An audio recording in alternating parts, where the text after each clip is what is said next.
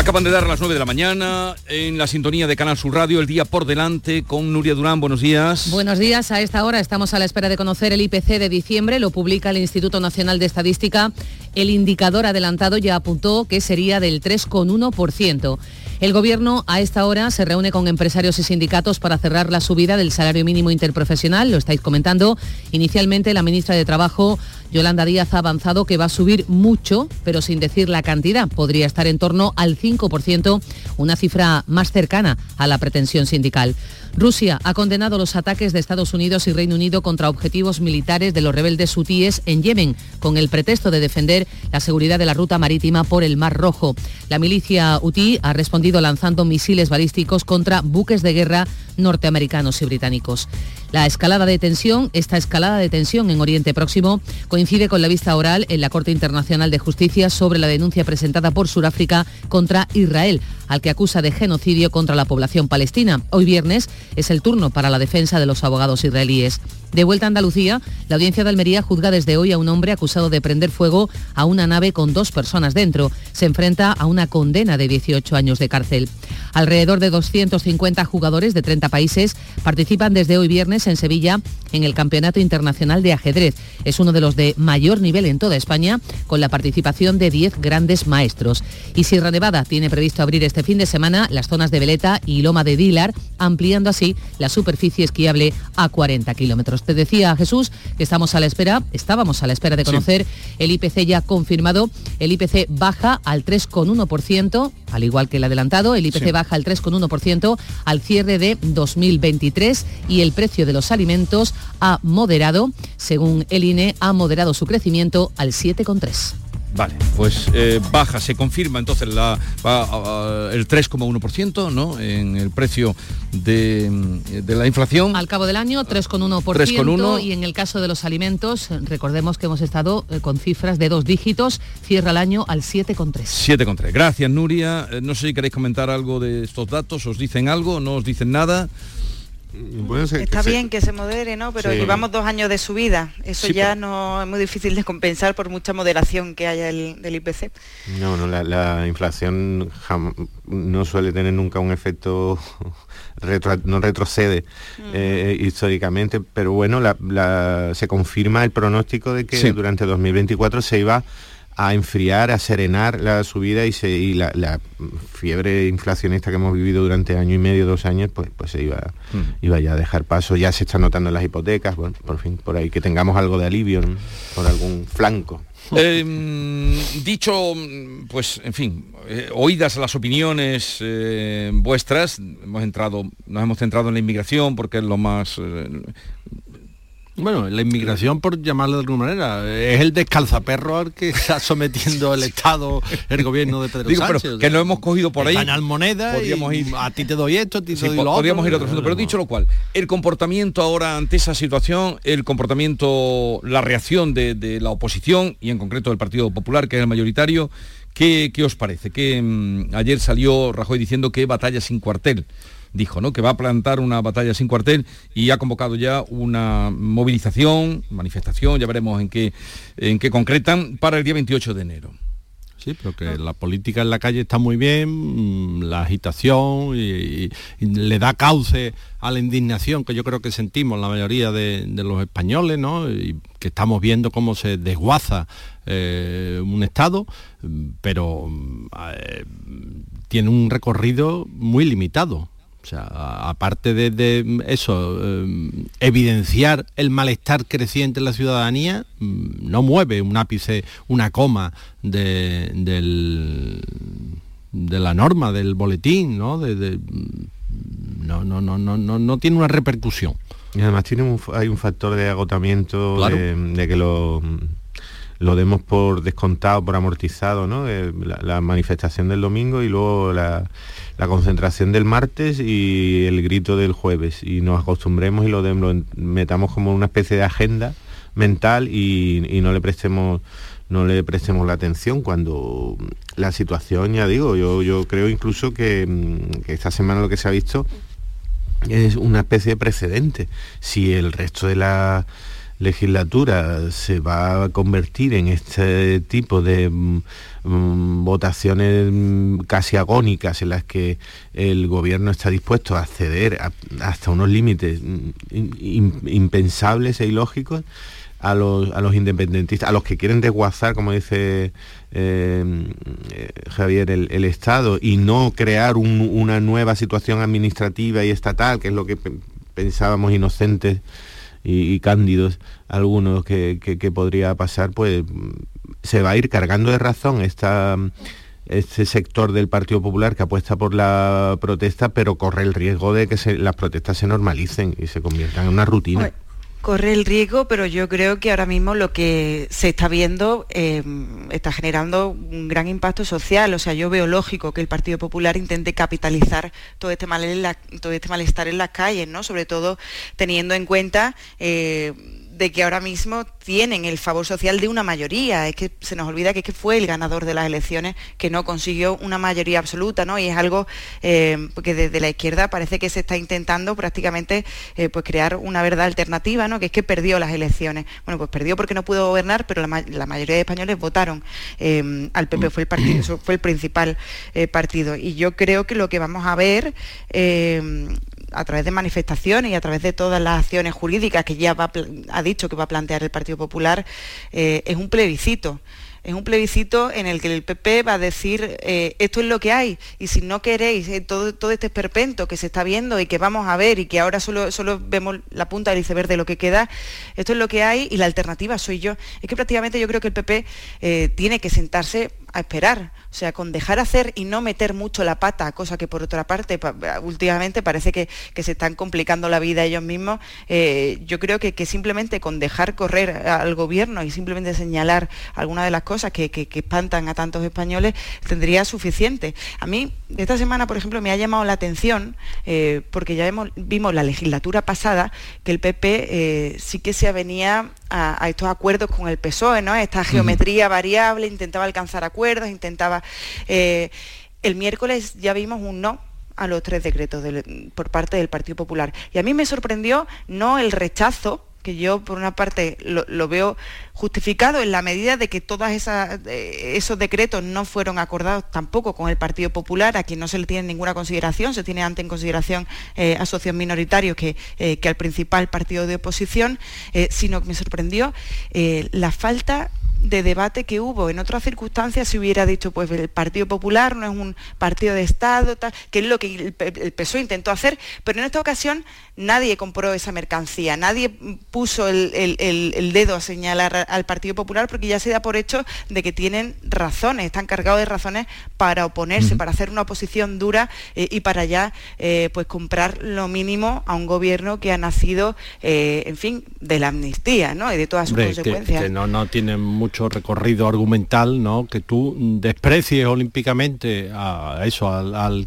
a quien tiene la mayoría, no mm, lo llames a negociar, no discutas nada con él, no le pongas sobre la mesa las cuestiones sobre las que hay que votar y cuando se te tuercen los números lo llamas y apelas a la responsabilidad. Hombre, yo creo que eso mm, una vez mm, eh, puede que cale en la opinión pública, pero ya no... no pero en, los en, los pasillos del Senado, que fue el, miércoles la sesión, eh, ese argumentario estaba. En el Partido Socialista lo que estaban diciendo era eso, llamando por eso de política de Estado, que a mí ya me suena a una época antigua, me da casi nostalgia, ¿no? Lo de esas políticas de Estado, porque yo veo eh, que, que, que que en esta legislatura es algo que, es imposible.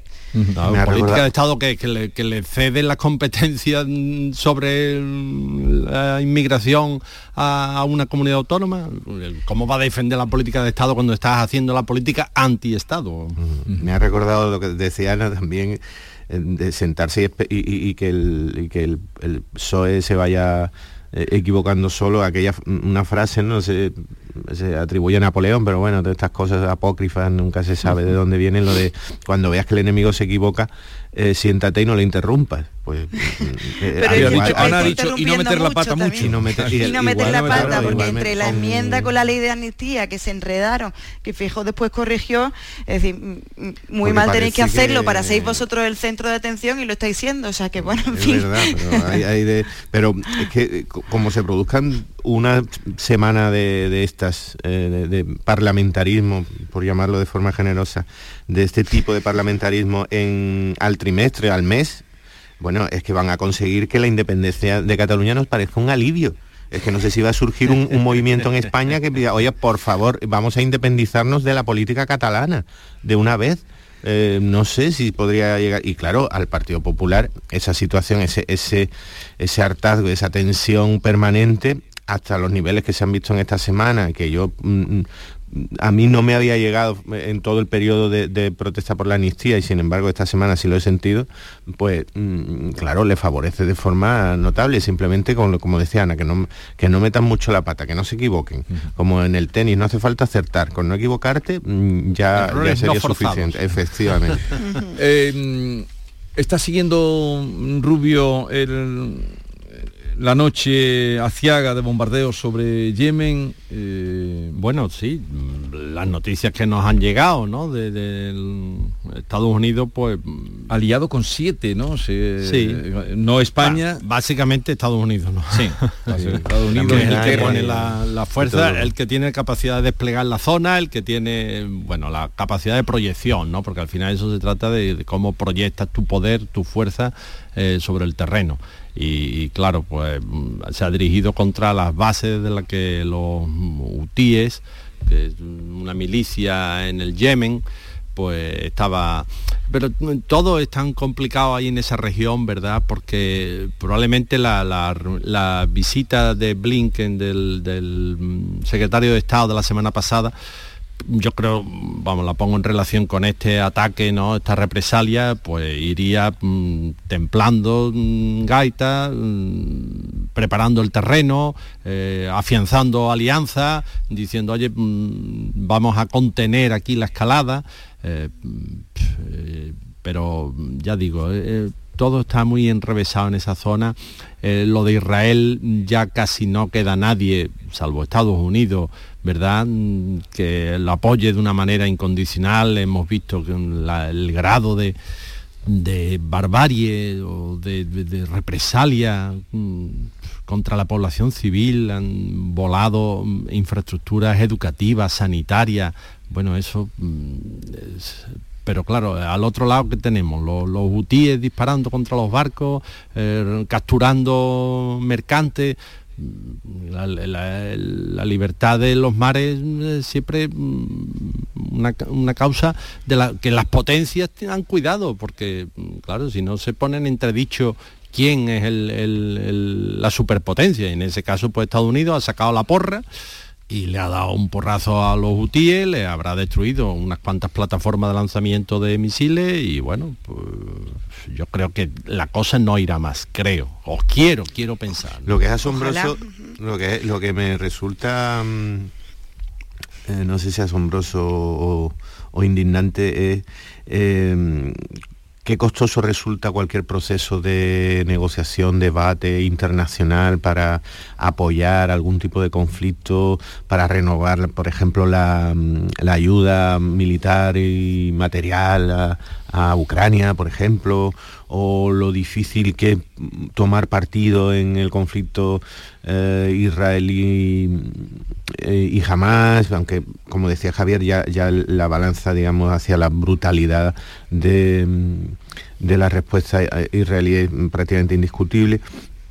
Pero qué, qué, difícil y qué de tapadillo se hace todo y con cuánta diplomacia. Y sin embargo cuando hablamos de dinero cuando hablamos de, comercio internacional cuando hablamos de que me estás em, fastidiando el transporte internacional de petróleo y de mercancías en 48 horas en 48 horas. es lo mismo ¿eh? sí pero que en este en este caso me parece que, ha, sido de, una de un directo y de un limpio, es decir, los barcos mercantes no me los tocas y, bombardeamos inmediatamente. Mm, que, bueno me, resulta llamativo no como cuando en, unos casos eh, que resolutivos es eso llamado comunidad internacional y en, otros casos, en otros conflictos, imagino. Sí, cuando se trata de favorecer las condiciones de vida de, la gente, ¿no? De la gente ahí es más lento. Cuando son las, cuando son las nuestras. claro, también es que estamos en un mundo donde eh, antes era un mundo bipolar, donde estaba Estados Unidos y, la Unión Soviética, enfrentados a cara de perro, los dos bloques, la divisoria, y mm, cada uno, bueno, había un movimiento de países no alineados, ¿verdad? España estuvo ahí eh, mm, flirteando cuando Adolfo Suárez recibió en la Moncloa Yasser Arafat pero mm, ahora alineados. sí los no alineados. Y ahora vivimos un mundo multipolar donde mm, hay múltiples actores y ahí mismo en, en Oriente Próximo claro los hutíes resulta que son aliados de Irán, pero en la península arábiga el que manda es Arabia Saudí, que es la gran potencia regional, vamos, la, potencia regional que está enfrentada a Irán. Eh, y las, alianzas van y vienen en función de los intereses, ¿no? Van, eh, y vienen, pero, pero yo, creo que hay dos, dos, bloques muy claros, que es Estados Unidos y su alianza y en definitiva Occidente, eh, y está Rusia, Irán y sus aliados, y a mí, esto yo no sé si a vosotros pasa, pero yo tengo la sensación permanente en los últimos meses eh, de que caminamos por el filo de una navaja. Eh, y cada acontecimiento internacional que vemos, eh, yo temo que, todo vaya a extenderse porque, porque esas alianzas estén ahí y son de bloques. Y yo sí creo que existen bloques de Oriente y Occidente y eso es lo que quiere Rusia y eso es lo que quiere Irán y, por eso también son dos países desestabilizadores. a mí estos ataques sí que es verdad que son por los ataques que se venían produciendo a buques de mercancías, pero es el primer cuerpo a cuerpo que tiene Estados Unidos desde que estalló el conflicto de Israel eh, con un aliado de Irán. Irán ya advertido. Y sin olvidar eh, a, China. Esto, yo ojalá no escale, que decía, y, ojalá yo cruzo los dedos porque yo creo que, esto es un polvorín, que en eh. cualquier momento se prende. Un momentito que voy a saludar, tenía cita con José Manuel García Margallo, es ministro de Exteriores, eurodiputado del Partido Popular podríamos decir que colaborador frecuente cuando lo llamamos gratia et amore. señor Margallo, García Margallo, buenos días. Buenos días. Me alegra de saludarlo. Hoy estábamos hablando precisamente, la vía, eh, habíamos citado en relación a esa eh, conferencia de embajadores que ha habido, pero claro, las últimas noticias que habrá oído usted de mis compañeros que estaban comentando, este, este ataque, este perdaño más en, la escalada de tensión en Oriente Próximo, el ataque sobre los objetivos en Yemen de Estados Unidos, ¿qué, ¿qué reflexión hace usted? ¿Qué lectura? Bueno, se sabía desde el primer momento que el, ataque que produjo Hamas el 7 de octubre tenía varios objetivos. El primero es garantizar el dominio de eh, Hamas sobre, sobre la franja de Gaza, que no era evidente, estaba perdiendo apoyo de, la población, que hacía responsable de sus desgracias a Israel, pero también a Hamas, que lleva gobernando allí desde 2007. Tenía dentro un rival, que es la yihad islámica, e intentaba provocar eh, una escalada de la tensión en todo, en todo el mundo islámico. Desencadenar la violencia en Cisjordania, cosa que ha logrado, eh, subir la tensión en Líbano con, con Hezbollah, cosa que ha logrado a medias. Hezbollah está pegando con la mano, con la mano recogida y provocar en todo el área un, un conflicto importante. Y es obvio que los estrechos son el punto álgido. Eso ya pasó en 1973, en la guerra del petróleo, y los hutis que obedecen a Irán, que es quien maneja en definitiva los hilas, era obvio que iban a hacer algo y Estados Unidos tenía que responder, porque por ahí pasa un porcentaje muy importante del comercio internacional, más importante aún de contenedores y mucho más importante aún en materia de petróleo. Y un conflicto en, el estrecho podía hacer subir el coste de la energía, la, la inflación en todo el mundo y desencadenar una crisis económica sino de la magnitud si parecida a la que vivimos en 1973, lo que llevaría el conflicto a un conflicto económico de carácter global. Esto era perfectamente eh, esperable.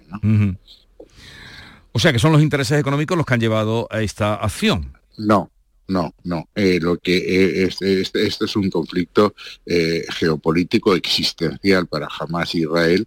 Lo que ocurre es que las dos bandas están utilizando sus armas y el arma del petróleo es un arma tradicional económica que utilizan los países islámicos y en este caso los hutis, insisto, eh, por delegación de Irán, que es el que está manejando, desde luego maneja directamente a Hezbollah, indirectamente, pero con intensidad también a Hamas, digo indirectamente porque Hezbollah es shia y Hamas es sunni, pero en todo caso eh, lo están haciendo. Y, enredar, molestar a, Occidente, a los países industrializados, no tiene, Irán no encuentra mejor forma que, que el petróleo. Aquí lo que se está intentando evitar por parte de Irán es que avanzase la aproximación entre Arabia Saudí e Israel, que los dos tienen por enemigo común a Irán. Pero esa alianza eh, sería mortal para Irán. Tenía un, tenía un problema, tenía un obstáculo a solventar, que es el tema palestino. Es decir, Arabia tiene que, que conseguir para, para acercarse a Israel que Israel esté dispuesto a dar pasos hasta hacia la solución de los dos estados si no su opinión pública no lo entendería. la opinión pública saudí obviamente está con los palestinos y no con los israelíes.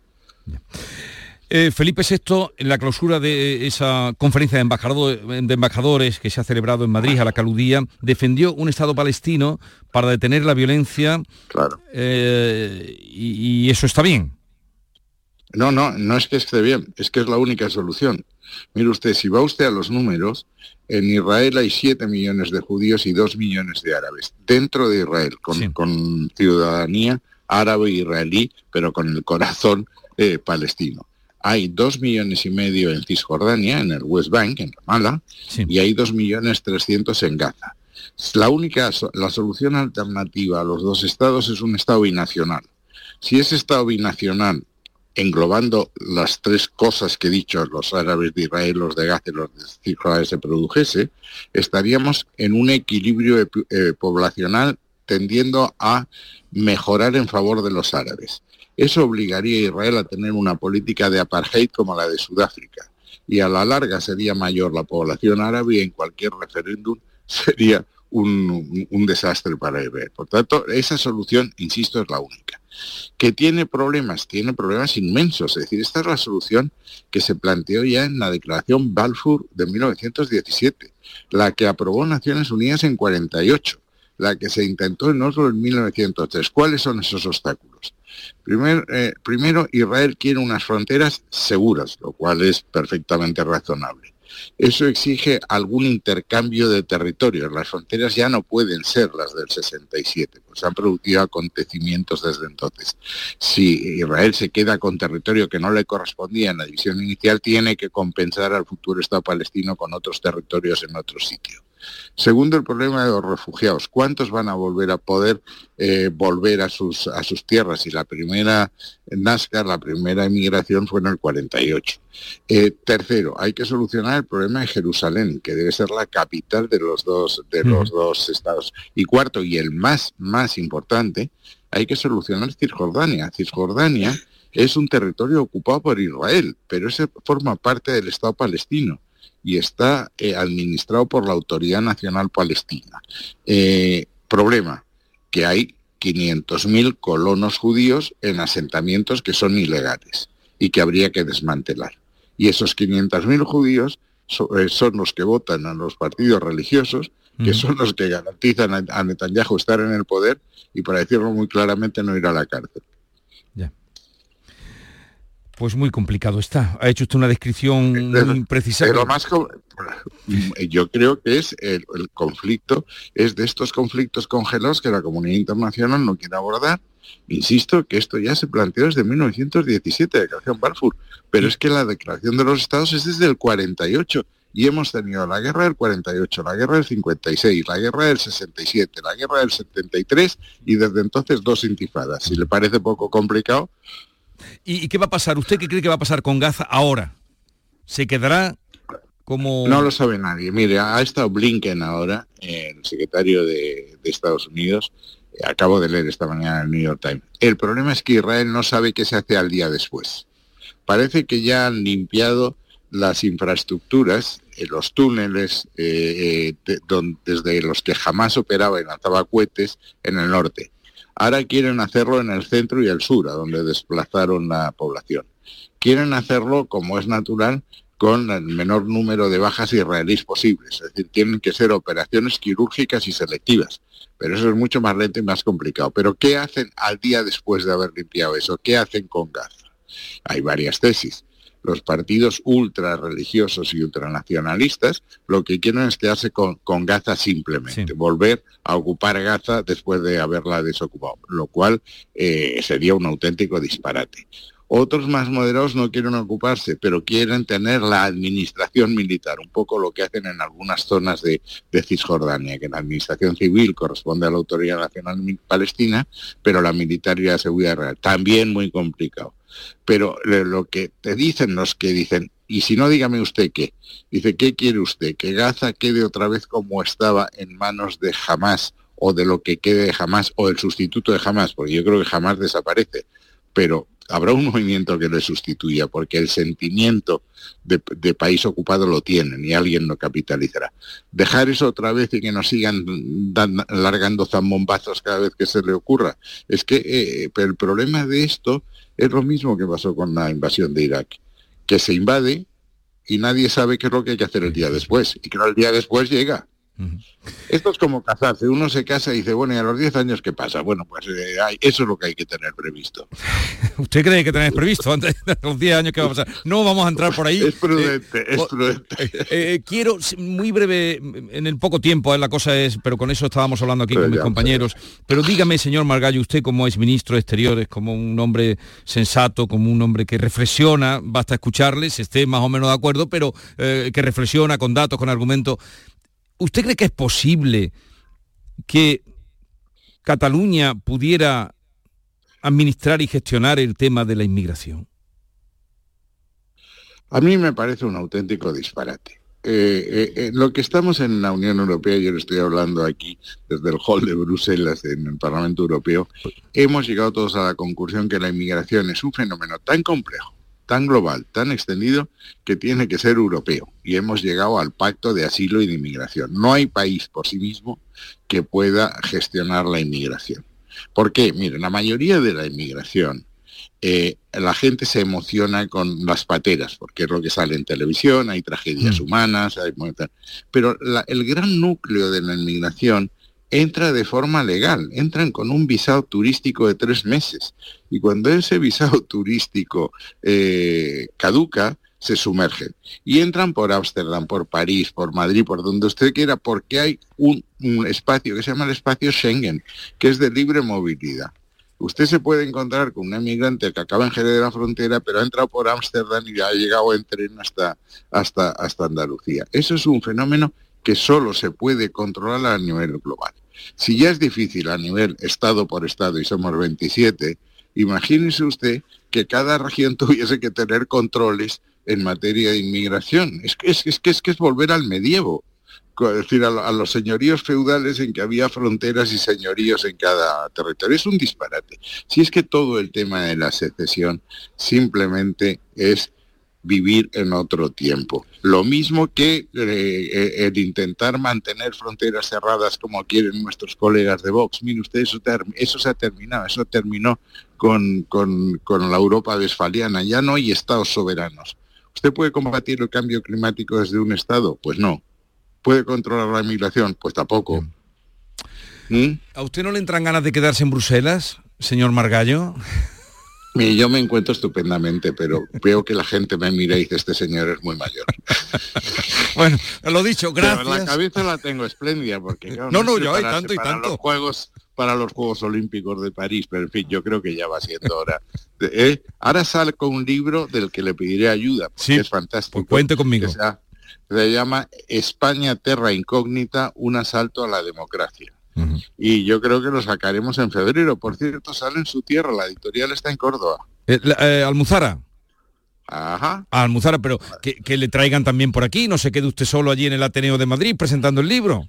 No, no, eso me ha dicho el señor presidente de Andalucía, que tendrá mucho gusto en presentarme y ya sabe que yo tengo devoción por Juan Pues, pues aproveche, aprovecharemos para que ya no venga por aquí y, ya como colaborador frecuente por la patilla, porque siempre que le llamamos esta, exactamente, porque siempre que le llamamos esta, eh, venga por aquí pues y hablemos de eso. Estoy, estoy encantado además de hablar con ustedes. Un abrazo desde Andalucía, señor José Manuel García Margallo. Adiós. Muchas gracias. Adiós. Eh, bueno, ahora despido a mis compañeros. Sí, un poco de publicidad. La mañana de Andalucía con Jesús Vigorra. La vida es como un libro y cada capítulo es una nueva oportunidad de empezar de cero y vivir algo que nunca hubieras imaginado. Sea cual sea tu próximo capítulo, lo importante es que lo hagas realidad. Porque dentro de una vida hay muchas vidas y en Cofidis llevamos 30 años ayudándote a vivirlas todas.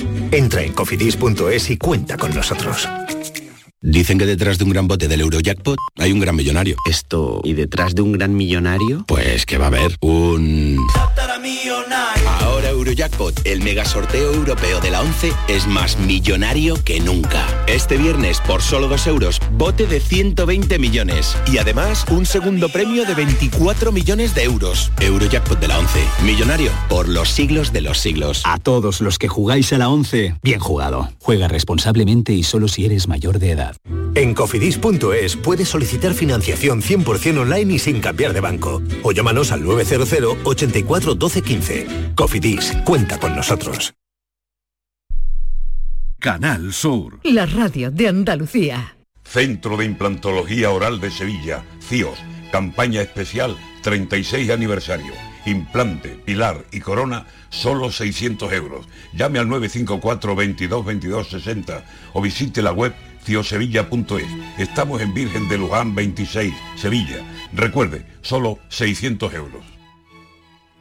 ¿Ya conoces las lavadoras Nevir? Lavadoras de hasta 12 kilos con motor inverter y etiqueta energética clase A. Porque Nevir siempre piensa en el ahorro de la factura de la luz. Con las lavadoras Nevir podrás esterilizar la ropa deportiva y disfrutar de su velocidad de centrifugado y sus tres modos de lavado rápido. Disponible en tiendas Factory Electrodomésticos Marisol. En el hospital y en los centros de salud, los fisioterapeutas te aportan salud y bienestar, fisioterapia y calidad de vida unidas para beneficio de las personas. Fisioterapeutas, profesionales esenciales para tu salud. Es un mensaje del Sindicato de Enfermería SATSE Sevilla. Tu momento favorito del año ha llegado a Centro Comercial Aire Sur. Toda la moda, decoración, belleza y todo lo que te gusta con los mejores descuentazos. Además, tus visitas tienen premio. Descubre en ccairesur.com cómo puedes ganar diferentes tarjetas de regalo que estamos sorteando con nuestra app Club Aire Sur. Te esperamos. Centro Comercial Aire Sur. Todo lo que te gusta. Soy Luis Lara y te recuerdo que como siempre en la medianoche de los domingos te esperamos en el show del comandante Lara para divertirte y hacerte sonreír después del deporte. Y los domingos, a partir de la medianoche, el show del comandante Lara. Contigo somos más Canal Sur Radio. Contigo somos más Andalucía. La mañana de Andalucía.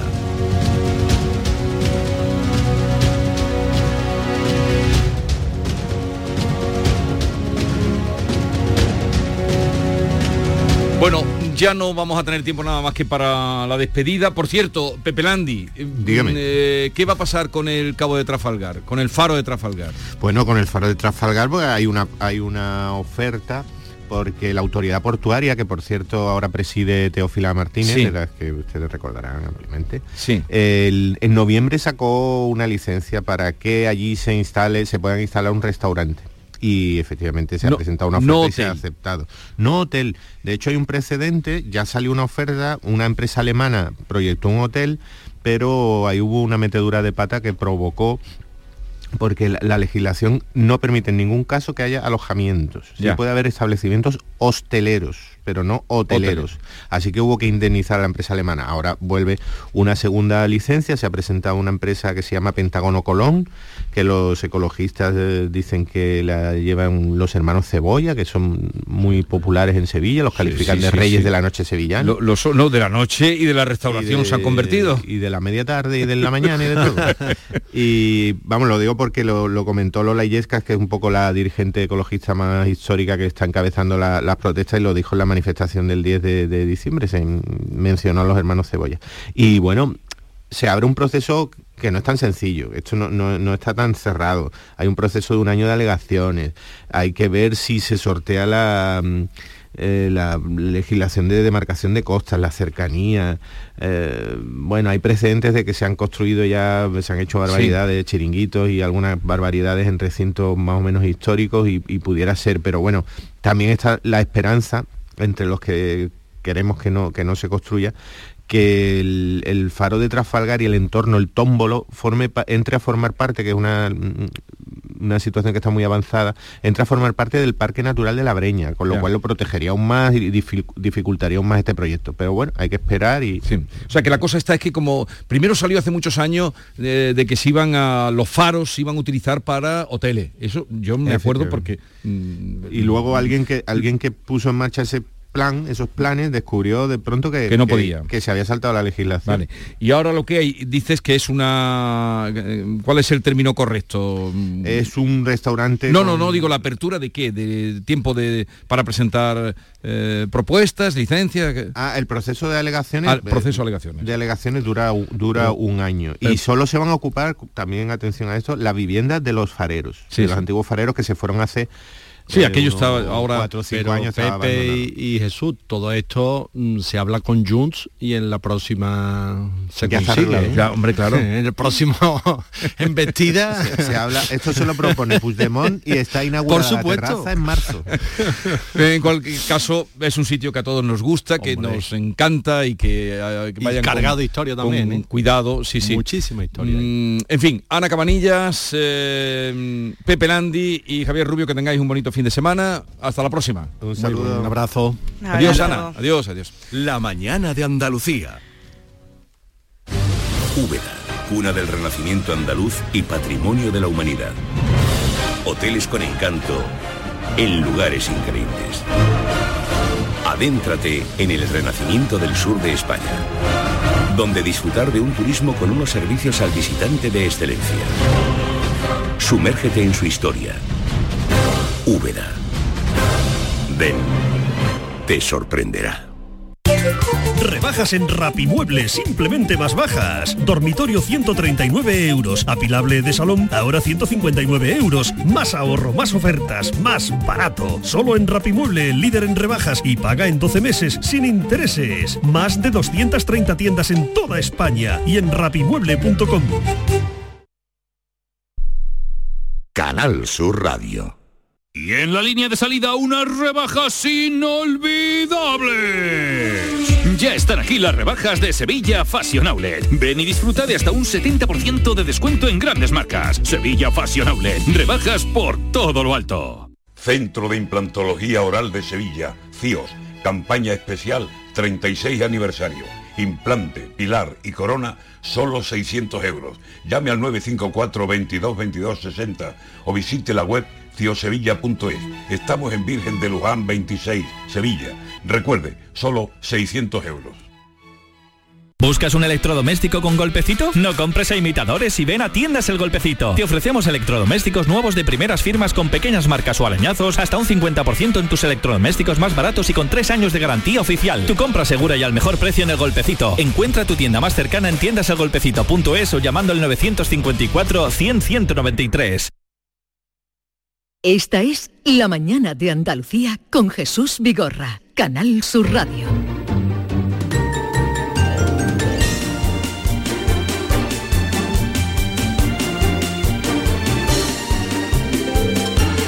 Cambio de tercio, cambio de tertulia, eh, esto no tiene nada que ver. ¿Tú vendrías algún día a una tertulia política? Yo nunca.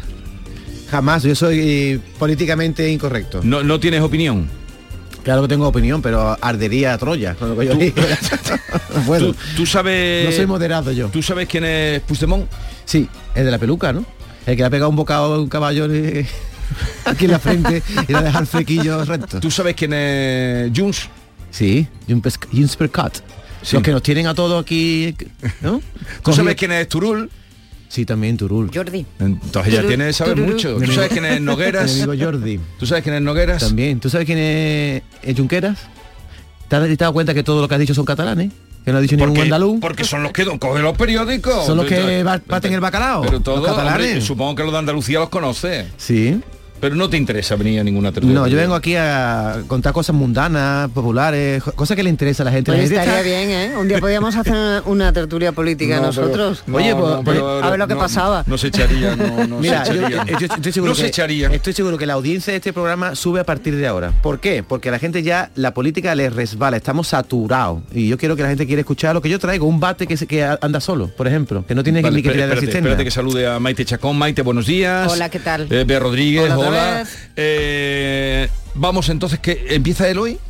¿Que, que va a empezar él? No, va a empezar no, pero- no, a empieza no Bueno, pero ir me rapidito, toca a pero no, no empiezas tú. Vigorra, Eh, pero una cosa, sigue el guion, el pero guion no vaya, tiene- no vaya a dejar, guion, ¿no? no vaya a dejarme fuera el inodoro que anda solo, que te levanta del bate y tira de la cisterna solo. A ver si vamos a dejarlo fuera eso, que es muy importante, vale 2.000 euros, ¿eh? Es que me deja sin palabras, David. Es que me deja sin palabras. Ya Uy. llegaremos Venga, al sí, inodoro. tú sigue el guion. Alejandro Sanz estalla al ser tachado de fascista. Digo, que da miedo hablar en redes, Jesús. ¿Qué ha pasado? Pues que, y a él le gusta mucho. Él es de los que es una persona muy activa en redes y opina de muchas cosas y sobre todo cuando le tocan la fibra, pues evidentemente el hombre se expresa porque tiene todo el derecho del mundo. Lo malo que tiene es que si tú expresas tus emociones y tus pensamientos en redes, muchas veces te dan pal pelo y eso es lo que le ha pasado porque le han acusado de fascista a Alejandro Sanz. ¿Y por qué? Pues simplemente porque dijo esta frase, a colación de todo lo que está pasando en Ecuador, donde está muriendo mucha gente, donde la violencia está, es una tremenda, ¿no? Y él puso, la violencia no es un síntoma, es la enfermedad. Y sobre todo porque estaba muy, dol- muy dolido, tenía mucha pena porque en todo lo que está pasando en Ecuador, pues eh, habían matado a un amigo suyo, a un cantante que se llama Diego Gallardo, había muerto pues por un disparo de tantos que vuelan por ahí, le había dado y pues Alejandro Sanz estaba muy dolido y simplemente puso, puso esa frase, la violencia no es un síntoma, es la enfermedad, toda la fuerza y todo el cariño para la gente de bien. Bueno, le han puesto Por a eso le bajar han- de un burro, que no se puede hablar. Pero bueno, tiene que estar contento por otra parte que dicen está por confirmar, pero se le está viendo mucho con Mónica Cruz y bueno, pues es posible que el corazón lo, Que lo haya tenga abrigadito de nuevo. ¿Quién, No quién es Mónica. Cruz? La hermana de... La hermana de Penélope. Que es muy mona también, que se parece Sí, mucho sí, a sí, sí. Pep, Pero ¿no? ¿se ha confirmado que son novios o no? Confirmado no, pero se les ve mucho últimamente Mm. juntos. Entonces, Em, el hijo de Camilo VI, Camilo Blanes, irreconciliable en sus nuevas y preocupantes imágenes. Irreconciliable, no, será irreconocible. Irreconocible, ¿verdad. Vigorra, te Yo la digo irreconocible. con- Yo no tengo gafas. Pues Eso tienes tú. Te has lavado la cara de. No sé, ¿qué te pasa hoy? Lee bien. Venga, lee otra, venga. te Vamos a darte una Lee segunda, ti, lee Vamos a darte una segunda oportunidad. Irreconocible. Dale. En sus nuevas y preocupantes imágenes en tanga. ¿Por qué?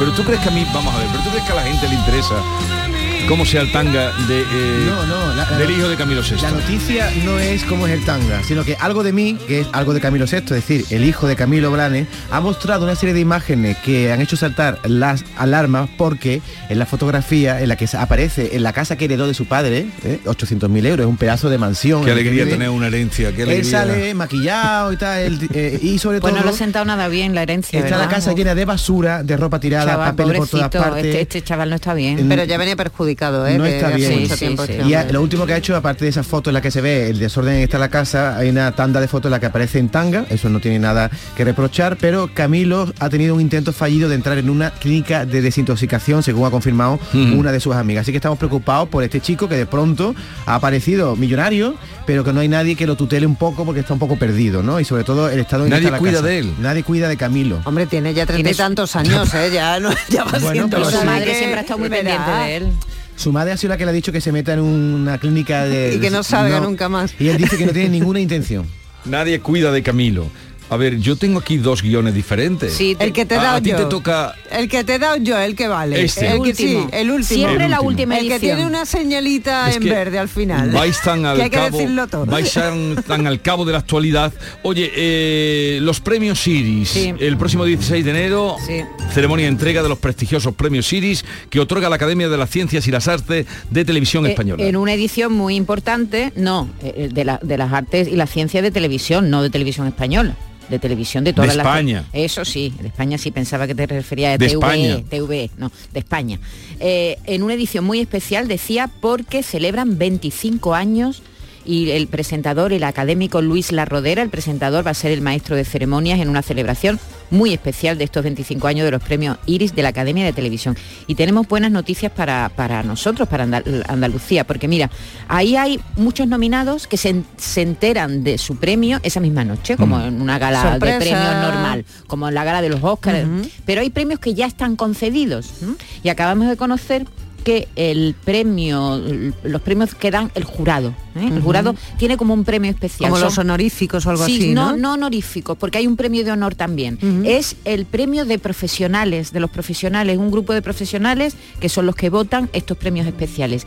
Y ahí eh, le han dado el premio, eh, este premio especial del jurado a Enredados que mm, es un- el programa que se emite en la cadena nuestra, en la cadena andaluza, los sábados por la mañana, que es un formato televisivo en el que las redes sociales, el, el entretenimiento, la educación son los protagonistas, así que este, este, este premio ya lo tenemos en Canal Sur Televisión. Eh, por autonomía, porque hay un- una mm, una sección de los premios que son premios autonómicos, gente maravillosa, eh, dirigi- presentado por Toño Moreno, Sí. también tiene premio. Y, hombre, también nos congratulamos que una productora andaluza como es La Claqueta, dirigida por Olmo Figueredo, se ha llevado también este premio, este mismo premio del jurado, a un documental que yo recomiendo desde aquí, fantástico, que se llama 548 días captada por una secta, que lo que hace es eh, el seguimiento de una chica que desapareció, eh, una chica que se llama Patricia Aguilar, con 18 años, captada por una secta peruana, y hacen todo el seguimiento con la familia española, la familia, la familia de Patricia aquí en España, viajan a Perú, eh, Jesús, y localizan a las chicas. Eso en Canal Sur Más a lo mejor se puede ver, ¿no? Mm, Está en Hay las que- hay que plataformas. buscar, hay que buscar. Está en las plataformas. 548 días captada por una secta dirigida por el propio Olmo Figueredo. Es una historia impresionante que la gente joven debería ver porque eh, eh, esta chica fue captada por las redes sociales. Y bueno, es un, del, el documental tardaron años en rodar porque es que se ve el momento donde la encuentran Vaya trabajo, en el ¿eh? bosque, es impresionante el trabajo. Así que enhorabuena a los compañeros de Enredados, también a Olmo Figueredo, la gente maravillosa que hace ese programa y el 16 de enero sabremos el resto de los premiados. Más premios. Los premios Carmen, que es del cine andaluz. Sí, sí, sí. Bueno, eh, los premios Carmen todavía queda para la entrega, es el, el 3 de febrero en Huelva, pero la Filmoteca de Andalucía ha organizado un ciclo. Ayer comenzó con la proyección de Mama Cruz, la película protagonizada por Kitty Mamber, y seguirá hoy contestó llamando locamente de Alejandro Marín a las ocho y media de la tarde, que ya sabéis que está ambientada en la Sevilla de 1977, eh, en la revolución de la, bueno, el momento en que la homosexualidad era delito y- y es la reivindicación LGTBI que comenzó en Barcelona sobre todo y en Andalucía. Y también el sábado 13 de enero eh, Cerrar los ojos de Víctor Erice, que fue estrenada en la sección oficial de Cannes. Es una oportunidad para ver estas películas que han estado, por desgracia, poco tiempo en las carteleras. Así que Filmoteca de Córdoba tienen la que está ahí oportunidad de, en- de al verla. lado de la plaza Judá Leví, muy en el centro. La ciencia explica por qué hay personas que se despiertan justo antes de que les suene el despertador. y despierta. Uy, qué buena, qué ¿Qué buena, qué buena sintonía para ponérmela en el móvil, ¿eh? Sí. Para el despertador. Ay, despierta. ¿Qué dice? A mí me pasa eso, vea. ¿Por qué? A mí también A me mí me pasa. ha pasado hoy. ¿A ti te ha Sí, pasado? Por me pasa ejemplo, a las mucha 4 y frecuencia. 9 minutos. Sí. Me he despertado. Es una cosa que nos preguntamos todo. El Yuyu, por ejemplo, se lleva toda la vida intentando... eh, ¿Tiene solución entonces? No, solución No, no. la es un ciencia, ¿qué dice la problema, ciencia? No es un problema. La ciencia lo que dice es que nosotros tenemos un reloj interno porque somos animalitos, poco más o menos. Eh, que eso del tiempo, ya lo ha explicado Vico en alguna que, que otra ocasión, es algo que hemos inventado los seres humanos, eso del reloj, eso de los minutos, de los meses, de los. Pero lo que es eh, ese tiempo natural que tenemos nosotros y que va mm, de la mano con nuestras propias células, pues son, eh, eh, son los que explican el hecho de que nos despertemos tantas veces antes de que suene la alarma. Sobre todo cuando eh, siempre te vienes a levantar a la misma hora, pues para ir a trabajar, ¿no? Hay quien se lo pone a las 6 de la mañana, hay quien se lo pone a las 4 y media de la mañana, hay quien se lo pone, pues si durante tantos días al año a ti te suena el despertador a esa hora, llega un momento en el que tu cerebro, ese backup que tenemos detrás y que no somos capaces de dominar y de controlar, dice, ala, que te toca despertarte. ¿Cuál es el problema? Pues los fines de semana.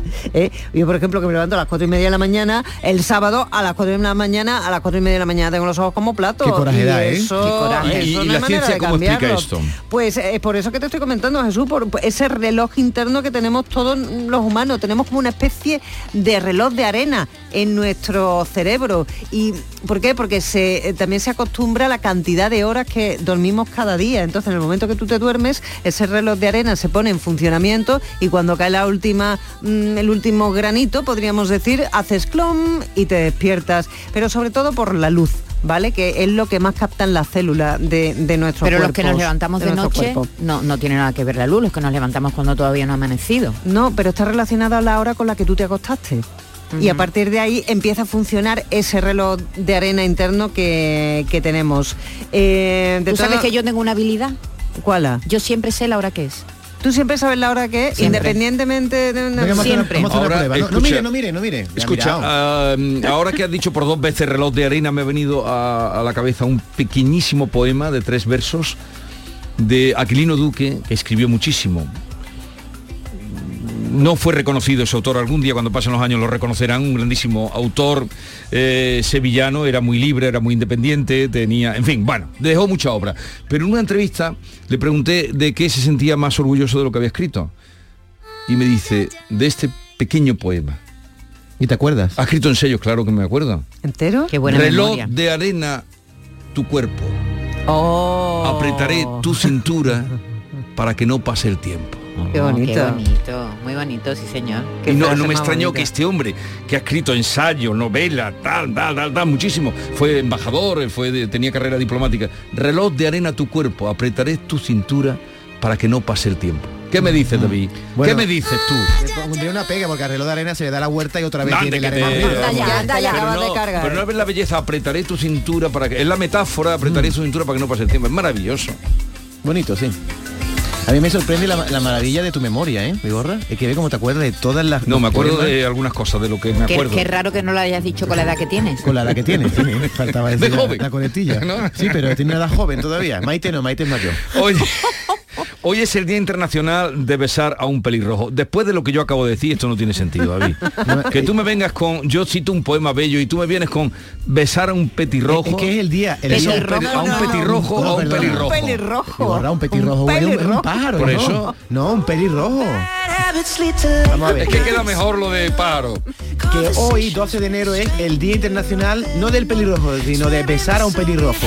Y tú me preguntarás por qué este día tan raro, porque esta tradición, que fue creada en el 2009, se inició en Estados Unidos para contrarrestar un movimiento violento llamado Kick a Ginger Day, día de golpear a un pelirrojo. Esto se originó a raíz de un episodio de una serie animada de South Park donde se vio esto. ¿En serio? Y entonces, hoy hay que besar a un pelirrojo. A ver, un concurso. O una Hay muy pelirroja. pocos pelirrojos, Hay muy poco- ¿verdad? dime un pelirrojo que tú conozcas internacional. A dos euros cada respuesta positiva. ¿Cómo que Digo, internacional? Sí, algún pelirrojo a nivel nacional. Julian. Julian Moore. Claro. Julian Moore. Nicole Kidman. Nicole Kidman también. Van Gogh, y- mm, tú. Yo lo he dicho, Nicole Digo, Kidman. Kidman. Yo digo, Ed Sheeran. No, no, sigue, sigue. Tú, Lo he, lo dicho. em, em, No, em- te, toca ya. Las Otra, dos me las ahora hemos tienes hecho. que decir ah, otra. otra. Sí, sí. Emma Stone. Emma Stone. Gómez Calado, el pianista que viene con cremades. Ese es rubio, más Ese bien. es ¿no? pelirrojo. ¿Sabéis cuál es el truco? ¿Sabéis alguno más o damos el No, vale, terminado? te digo otro. Eh, Otero, el del director del Hotel Inglaterra de, de Sevilla. Nicole Kidman no es pelirroja. Sí, sí, sí, sí, sí. Sí a ver, es. el truco para saber si alguien es pelirrojo es Pero mirarle, no sigas. mi- mirarle el pelo de la ceja. Bueno, Julian, Mo- Julian Porque- Moore. Creí que iba a ser peor. Vale, pasamos ya de pelirrojo. Tú le miras la ceja de Julian Moore, ¿no? sí. Julian que- Moore y Emma Stone también es pelirroja, pero que, creo. que hubo un famoso director que le ofreció un papel, eh, pero decía que tenía que ser pelirroja natural y el hombre insinuó que ella igual Ella no lo teñida. era. Y ella se bajó aquello Yo estoy enamorado de y Nicole pudo yo, comprobar ¿en que efectivamente A mí me eso encantaría es- ser eso pelirroja, es me encanta. Verdad, verdad, verdad. Y pudo el director comprobar que Julian Moore era totalmente pelirroja. Bueno, decir una cosa de los Se pelirrojos. acabó ya de los no, pelirrojos, de David. Es que ch- chupas mucho tiempo No. para una cosa tan simple. Solo dos datos. Son especialmente comunes en las zonas caucásicas y los pelirrojos son así porque tienen poca producción de eumelanina y mucha de feomelanina. Datos curiosos sobre los No, pelirrojos. vale ya, David, ya te estás pasando con los pelirrojos. ¿De dónde son no, los que se acabó ya, David, Escocia, fuera, fuera, sube de- la música, córtale el micro. Las Holy Cars de la Semana Santa llegan a Córdoba. Vaya negocio, ¿eh? Se trata del mayor coleccionable sobre las cofradías y hermandades de la ciudad que ya se vendió el año pasado 15 millones de cromos. ¿Eso qué es? No sabe lo que son las Holy Cars. Qué bueno es esto. Viva, Dale, dale. la banda de la Virgen de Rosario. Los de Cádiz. Rolling Stone de las bandas. Te dan ganas de hacer así para el lado y para el otro lado. Izquierda, derecha.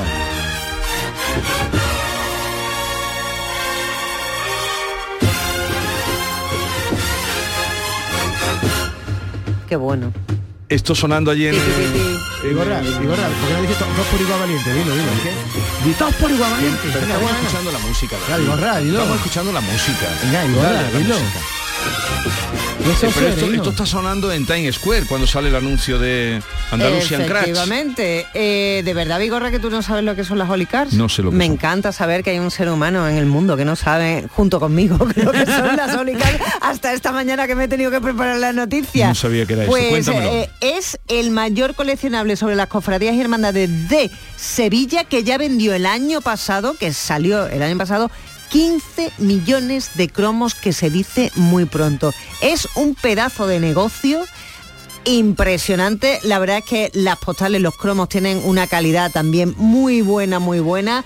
Y mm, detrás de esta idea, de este invento, está, eh, además de las hermandades, evidentemente, eh, Pepe Pinreles, Sí, sí. el, de ¿Ah, los, sí? el de El los de los calcetines. No me digas. Sí, Digo, qué listo bueno, es. pues Pero buena con las veces que ha venido por aquí nunca nos ha hablado de esto. Sí, hemos hablado de esto, sí. El Hemos año hablado pasado siempre de los calcetines. de los el año cromos, pasado, de los cromos. claro, el Bueno, año pasado hablamos del éxito que tuvieron. Esto, éxito en Sevilla, por tanto, empieza ya a tener lugar en Córdoba, con la Semana eh, Santa de eh, Córdoba, el archivador 54 páginas, 486 cartas o estampas, y se va a sumar a esta iniciativa a lo largo del tiempo también Jerez y Málaga.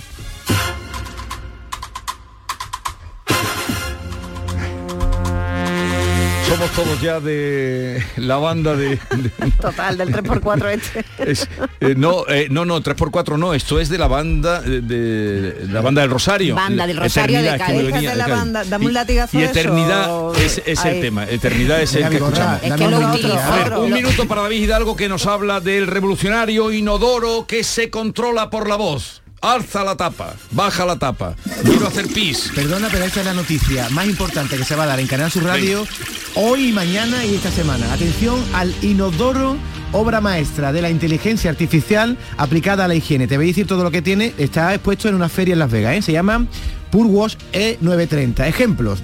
tiene comandos de voz. ¿eh? Tú le dices, ábrete la tapa, se abre. Tiene rociadores de agua fría. Ahí está.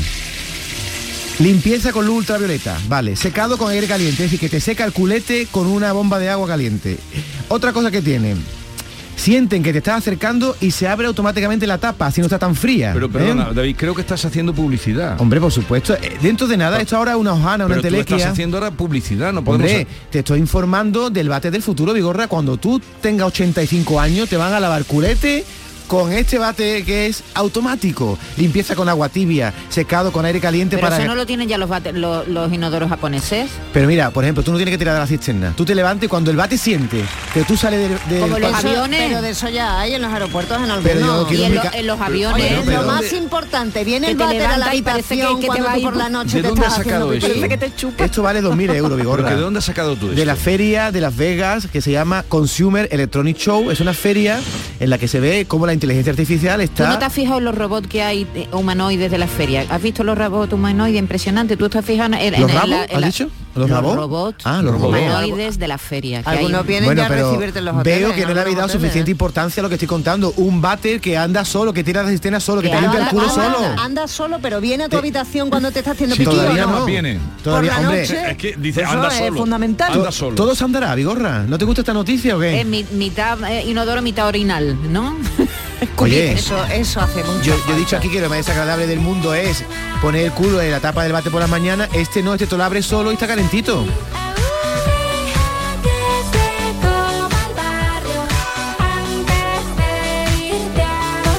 La mañana de Andalucía con Jesús Vigorra.